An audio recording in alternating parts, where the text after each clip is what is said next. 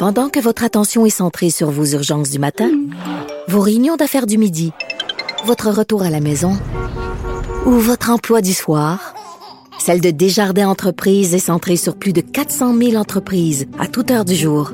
Grâce à notre connaissance des secteurs d'activité et à notre accompagnement spécialisé, nous aidons les entrepreneurs à relever chaque défi pour qu'ils puissent rester centrés sur ce qui compte, le développement de leur entreprise. Parce qu'en immobilier, faut être à son affaire. Suivez les conseils de nos experts. Via Capital, les courtiers immobiliers qu'on aime référer. Bonne écoute.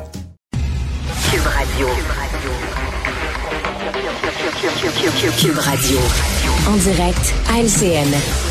À 8h45, on va rejoindre Richard Martineau dans les studios de Cube Radio. Salut Richard. Salut Audrey. Écoute, un message aux professeurs qui sont à bout et qui voudraient peut-être imiter Michel Jarrette dans, euh, Michel Charette dans Le Bonheur. Tu te souviens quand il avait flippé son bureau puis il avait crié contre les élèves?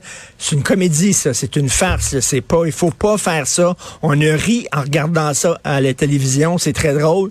Faut pas faire ça en classe. Deux plaintes qui ont été logées à la police, entre autres, là, pour intimidation. Donc, c'est, on prend ça au sérieux, enfin. Oui, effectivement. Euh, tu voulais nous parler de bon François Legault qui euh, ne s'est pas excusé hein, pour euh, cette volte, volte-face qui concerne le troisième lien. Ben oui, le seul qui s'est excusé finalement, c'est Bernard Drinville. Hein, et même Éric Kerr refuse de s'excuser, lui qui avait dit qu'il était prêt à se battre jusqu'à la dernière goutte de son sang pour ça. Ils ont rencontré, Monsieur Legault a rencontré hier les députés caquistes de la région de Québec qui étaient en beau maudit. Ça n'a pas duré très très longtemps, paraît-il. Et comme me disait Karine Gagnon, ma collègue du Journal de Québec hier, c'est assez difficile à comprendre que les, députés caquistes de la région Québec ne savaient pas qu'il allait tirer la plug sur le projet. Il me semble que c'était écrit en grosses lettres dans le ciel, que c'était une promesse qu'on avait faite pour gagner les élections. Une fois qu'ils ont gagné les élections, qu'ils sont devenus majoritaires, ils étaient pognés avec ça.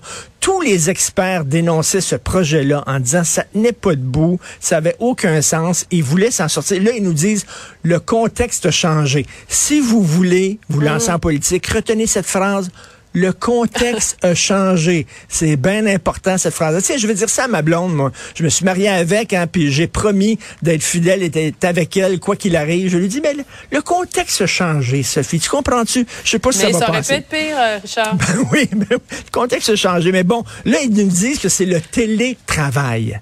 Et euh, étant donné que les gens, maintenant, ne vont plus travailler, ils ont plus besoin d'un tunnel pour se rendre de Lévis Mhm. à Québec. Si c'était vrai, Audrey, arrêtons les investissements dans les centres-villes.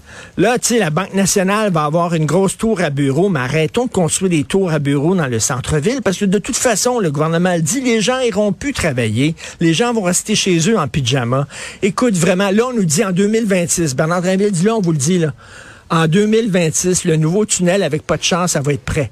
Ça va coûter combien? On le sait pas. Ça va être un tramway, un autobus, un train? On le sait pas. Mais ça va être prêt en 2026. Comment ils peuvent nous dire que ça va être prêt en 2026 alors qu'ils savent même pas c'est quoi le projet? Ils sont en train de recommencer ce qu'ils ont fait, c'est-à-dire des promesses vides, euh, basées sur aucune étude, absolument pas. Donc, avec pas de champ et avec pas d'études encore, on dirait qu'ils recommencent la même chose, vraiment, là.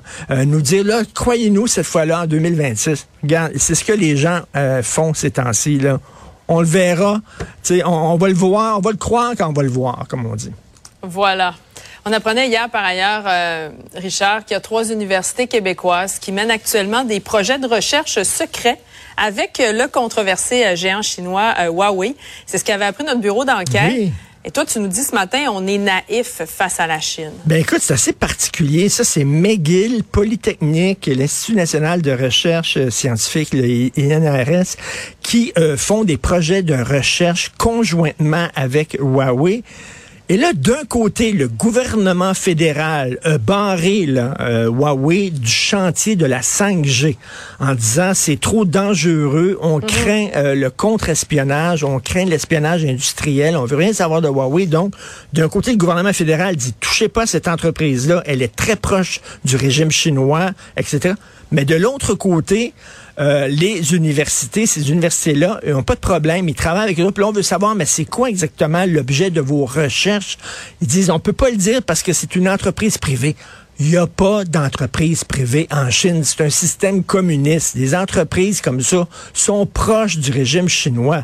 Il faut être sacrément naïf. Pourquoi vous pensez que la Chine s'intéresse à nos universités et envoie des fonds de euh, finance des recherches, envoie des dons à nos universités? C'est pas parce qu'ils nous trouvent gentils, c'est pas parce qu'ils nous trouvent cute au Canada, puis tout ça. C'est parce qu'ils veulent avoir accès à nos recherches. Voyons donc, c'est assez particulier de voir ça, à quel point on est naïf envers le régime chinois.